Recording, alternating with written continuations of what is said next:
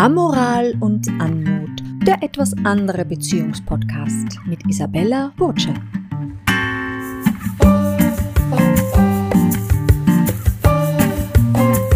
Schön, dass Sie hier sind und sich auf eine Amorie einlassen. Ja, sogar auf eine Polyamorie. In diesem Podcast werden gewohnte Beziehungsmodelle erweitert, Glaubenssätze hinterfragt und Motivationen durchleuchtet und wir werden etwas andere Beziehungsgeschichten hören. Der Podcast besteht aus drei Staffeln. Die erste Staffel umfasst die Audiobook-Version des Buches Polyamoral von einer Affäre zu Polyamorie und einer ungewöhnlichen Freundschaft. Wer dieses Buch bereits kennt, kann die ersten neun Folgen dieses Podcasts locker überspringen oder sie sich nochmal, von der Autorin selbst vorgelesen, zu Gemüte führen. In der zweiten Staffel des Podcasts werden Interviews mit den Protagonisten aus dem Buch zu hören sein, quasi die dazugehörigen Menschen aus dem echten Leben mit ihren juicy Hintergrundinformationen. Diese Staffel umfasst die Folgen 10 bis 15. In der dritten Staffel bewegen wir uns mit Interviews ins offene Meer der etwas anderen Beziehungsgeschichten. Eindrücklich. Okay, hier eine Kurzfassung zum Audiobook Polyamoral. Ines will nebst einer dramatischen Scheidung ihr Sexualleben wiederbeleben. Dorian will nebst seiner faden Ehe sein Sexualleben wiederbeleben. Die beiden gehen eine zweckerfüllende Affäre ein. Dass sich daraus ein derartiges Feuerwerk an Erotik und eine Parallelwelt entwickelt, hatten die beiden nicht vor. Als nach Jahren der intensiven und zum Teil schrägen Affäre Dorians Ehefrau Kaya davon Wind bekommt, erweist sie sich als weise und weitblickende Frau und macht einen ungewöhnlichen Vorschlag für ein Beziehungsmodell zu dritt, später zu viert. Die Polyamorie entwickelt ungeahnte Vorteile, wenn auch nicht ohne innere Spannungen für alle Beteiligten. Unter anderem muss ein hoher Preis gezahlt werden. Belebt durch Lokalkolorit aus Wien und der Steiermark inspiriert die Geschichte auf allen möglichen pikanten Ebenen. So, und jetzt auf ins Hörabenteuer.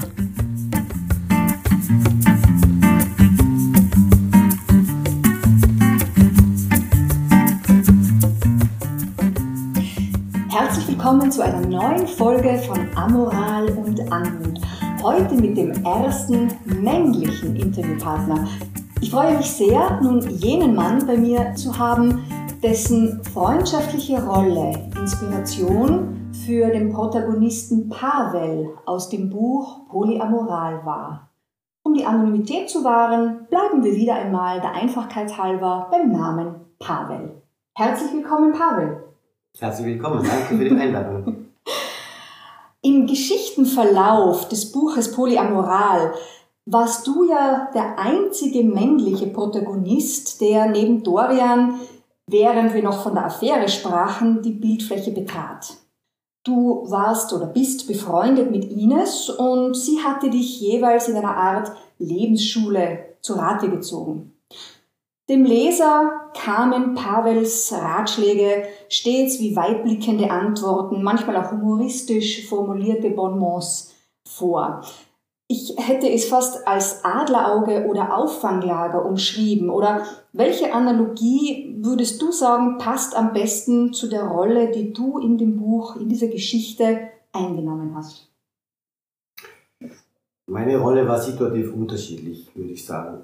In manchen Momenten fand ich, war es meine Aufgabe, einen scharfen Blick von außen auf die Angelegenheit zu werfen, zu warnen gelegentlich oder wach zu rütteln. Das würde dem Adlerauge oder einem vorgehaltenen Spiegel entsprechen, den es aus meiner Sicht manchmal brauchte. Und dann gab es auch Situationen, wo das Unterstützende im Vordergrund stand, also Auffanglager oder die Schulter zum Anlehnen sein oder ein fest in die Wand gedübelter Haltegriff für einen Menschen mit Gleichgewichtsstörungen. Deine Analogien sind großartig, die zaubern gleich äh, unseren Zuhörern Bilder in den Kopf. Danke dafür. Also war ich mit, dem, mit den Analogien Adlerauge oder Auffanglager gar nicht so weit weg. Aber deine Rolle ging offenbar noch ein bisschen weiter mit dem Dübel und dem Gleichgewicht. Ja. Jetzt äh, sind ja du und deine Partnerin Bea die einzigen, welche Dorian im Laufe der Jahre, als die Affäre noch im Geheimen lief, kennengelernt hatten. Deckte sich dabei deine Wahrnehmung und Beobachtung von Dorian mit Ines romantischen Erzählungen über ihn, vielleicht auch romantisierten Erzählungen über ihn? Teilweise durchaus. Ja, er war äh, nicht unattraktiv, sympathisch, zeigte Humor. Aber was das Ausmaß der Eigenschaften betrifft, da konnte ich Ines Euphorie nie ganz nachvollziehen. Aber es liegt in der Natur von verliebter Schwärmerei. Und seine größte Qualität habe ich wahrscheinlich nie selber miterlebt, weil ich im Bett war. Ja, okay. Sehr elegant umschrieben. Ähm, das heißt, deine Rolle als Freund war ja auch eine eher objektivere. Ich würde fast, so wie ich das aus dem Buch rausgelesen habe, die Rolle der Bea als eher die subjektive Ratgeberin und Beobachterin beschreiben und du hattest doch eher den objektiveren Blick. Das heißt, die äh, romantisierten Erzählungen deckten sich zum Teil, aber haben sich eher auf das Äußere bezogen und auf vielleicht die Gesprächsqualität, aber voll inhaltlich und in der Euphorie, in der sie von ihm gesprochen hatte, das konntest du nicht nachvollziehen. Ja, ich fand es dann immer ein bisschen überzogen. Also die, die Realität. Hat das dann nicht abgebildet, aber ich habe ihn auch nicht so oft gesehen. Nur ja, ein bisschen idealisiert. Verstehe. Kanntest du das von Ines überhaupt, die idealisierte Beschreibung von Situationen, oder war das in diesem Fall wirklich einzigartig? Mhm. Nein, ich würde es eher als, als eine, einen Grundcharakterzug ansehen. Okay, wenn etwas, wenn mhm. etwas gefällt, dass es dann wirklich ganz groß ist. Ja, das heißt, du konntest in den Beschreibungen bereits ein bisschen was von dem von den überschäumenden Prozenten abziehen und ähm, die dann ein eigenes Bild machen. Was war denn dein prägendster Eindruck im Laufe der Geschichte, die sich ja von der Affäre über die Polyamorie hin dann zu einer recht ungewöhnlichen Freundschaft entwickelte? Wo waren aus deiner Sicht die Stolpersteine, die dann zum letztendlichen Nichtgelingen des Experiments geführt hatten, aus deiner sehr objektiven Beobachterrolle heraus? Naja, das, ist gut. Die Frage mit dem prägendsten Eindruck, das hat mit der vorigen Frage zu tun, weil ich fand durchaus am prägendsten die Amplitude von Ines Gefühlsverfassungen. Das ging von durch den Wind vor Glück bis hin zu völlig zerstört. Und das zum Zweiten, das Hauptproblem des Experiments war wohl, dass der polyamore Ansatz nicht von allen Beteiligten gleich stark und auch nicht ganz aufrichtig gelebt wurde. Zuweilen hat es äh, auf mich so wie der einzige Ausweg gewirkt oder der rettende Strohhalm oder die Flucht nach vorne. Um einen Vergleich zu wagen, es macht einen Unterschied, ob man von freiem Herzen und aus purer Lust Wein trinkt oder ob man sich mit Wein betrinkt, weil einem der Arzt das Bier verboten hat. Gerade für Dorian war die Polyamorie, glaube ich, nie eine ernsthafte Option. Der fühlte sich wohl eher wie ein Bub, zu dem die Mutter sagt, kein Problem, wenn du onanierst, aber mach es nicht geheimlich. Dieses Interview ist wahrscheinlich eines der bildreichsten, die wir haben werden. Gab es so eine, eine Wendung in der Geschichte, ähm, vielleicht sogar schon im Laufe der Affäre oder dann eben erst in der Polyamorie, wo du von dir aus gesehen hast, hm, also jetzt wird das, glaube ich, nichts mehr. Oder äh, wo du schon erkannt hast, dass die Sache in eine Schieflage gerät. Naja, eigentlich beim ersten Mal, wo, man, wo ich erfahren habe über die Ines, dass, dass die Aufrichtigkeit einfach nicht vorhanden ist, vor allem von Dorians Seite. Das ja eigentlich ein wesentliches Momentum in einer Polyamorie ist. Ja, da ja. ist die Ehrlichkeit ja noch eindrücklicher und, und, und wesentlicher, wenn es sich um drei oder auch mehrere Personen in einer Beziehung handelt. Mhm. mhm. Das heißt, das hat sie dir auch anvertraut und ähm, und wahrscheinlich auch um Rat gefragt, mhm. wie ich mir vorstellen kann. Ja. Der Rat kam ja manchmal in Reimen oder auch in humoristischen wiederum Bildern. Das ähm, tut ja ähm, nicht nur einem Frauenherz gut, sondern generell. Und wenn wir jetzt schon bei den Frauen sind, vor allem die geliebte Ines und die Ehefrau Kaya etablierten ja dann im Laufe der Polyamorie eine weitreichende Freundschaft und dann auch Solidarität. Empfandest du als einziger involvierter Mann Also es kam dann zwar im Laufe der Geschichte noch ein weiterer Mann hinzu, aber empfandest du im Laufe der Entwicklungen als involvierter Mann auch eine Art Solidarität mit Dorian? Nein.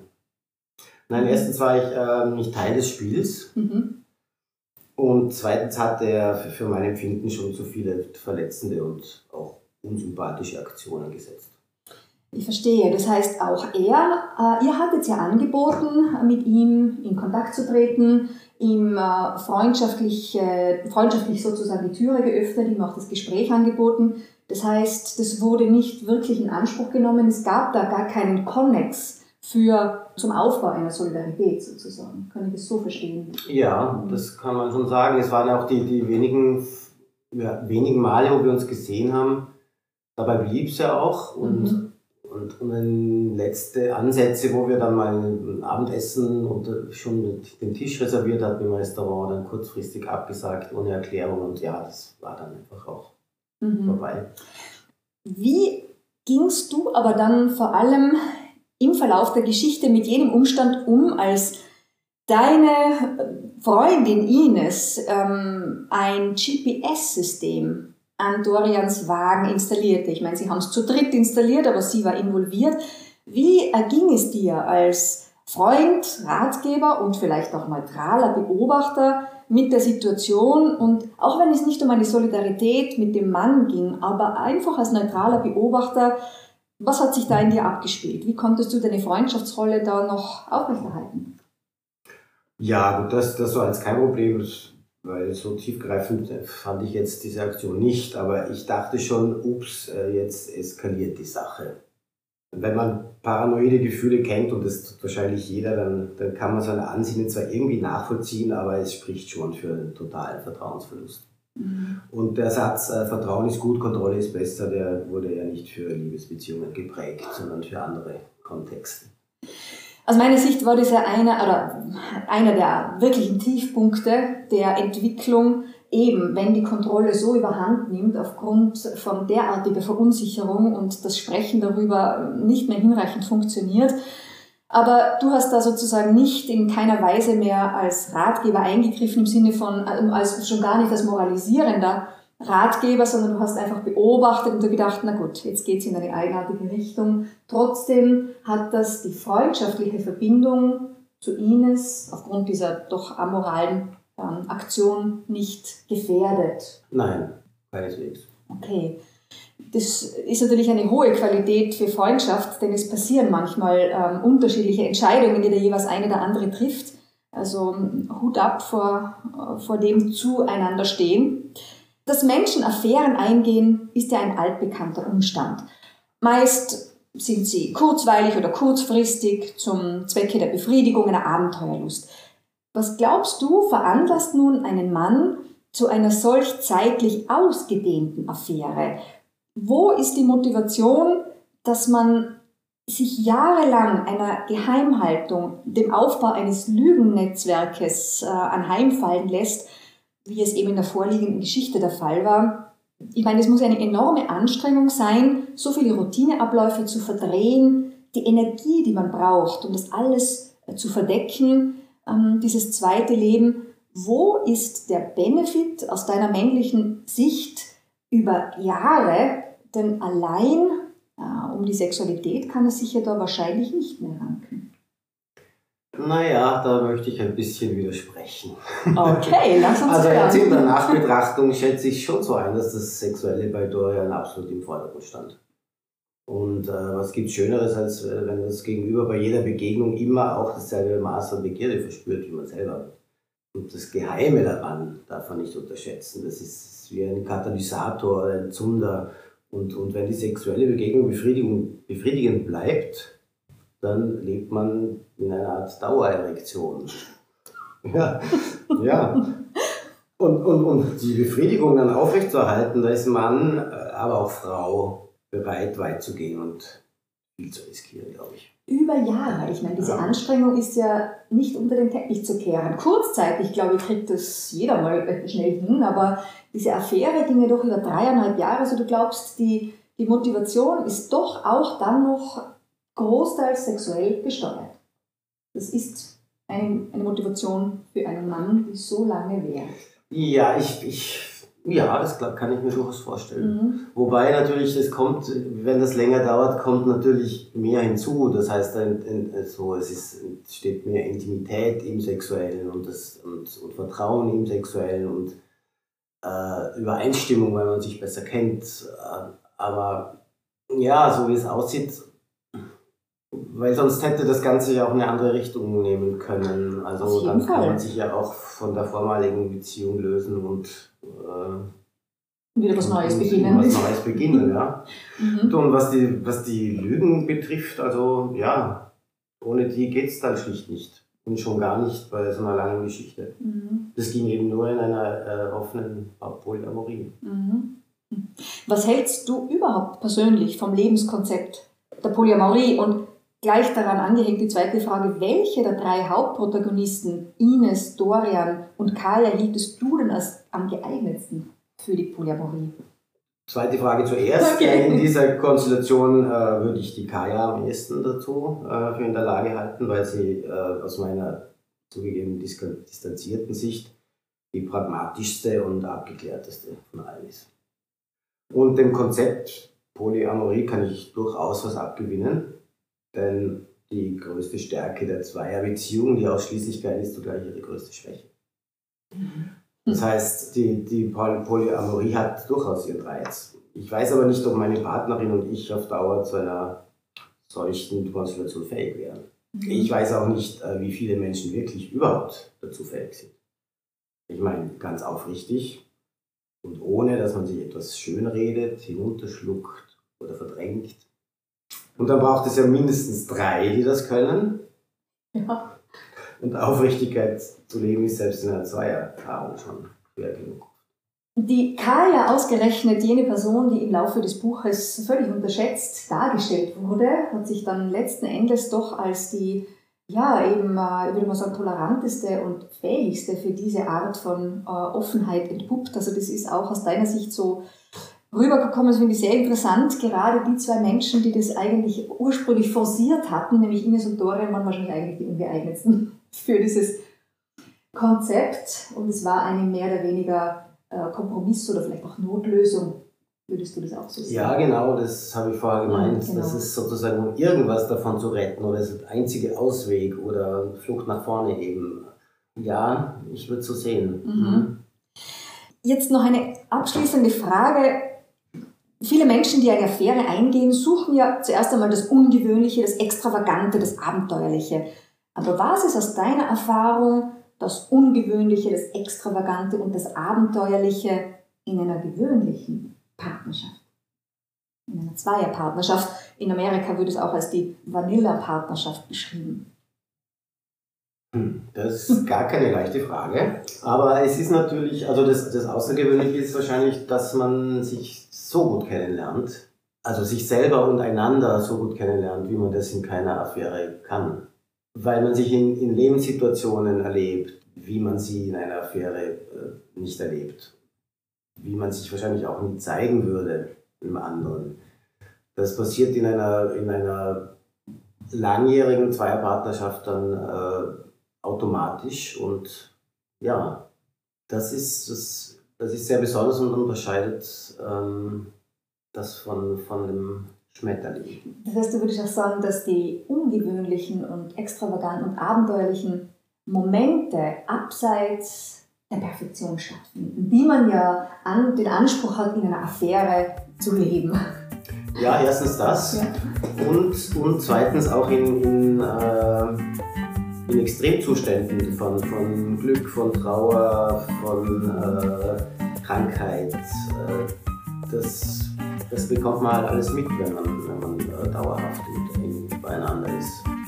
Bei einer Fähre eher nicht, würde ich sagen. Das stimmt. Wir haben ja auch in dem Kapitel Die Muttertode erlebt, dass in genau in solchen Situationen eine Affäre nutzloser denn je ist, weil man sich nicht stützen und auch nicht unterstützen kann.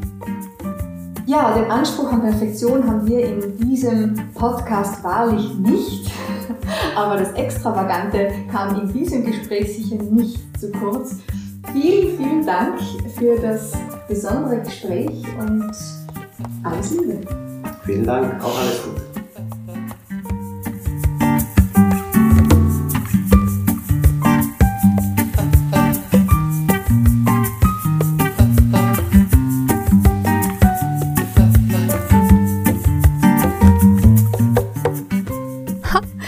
Ja noch dran.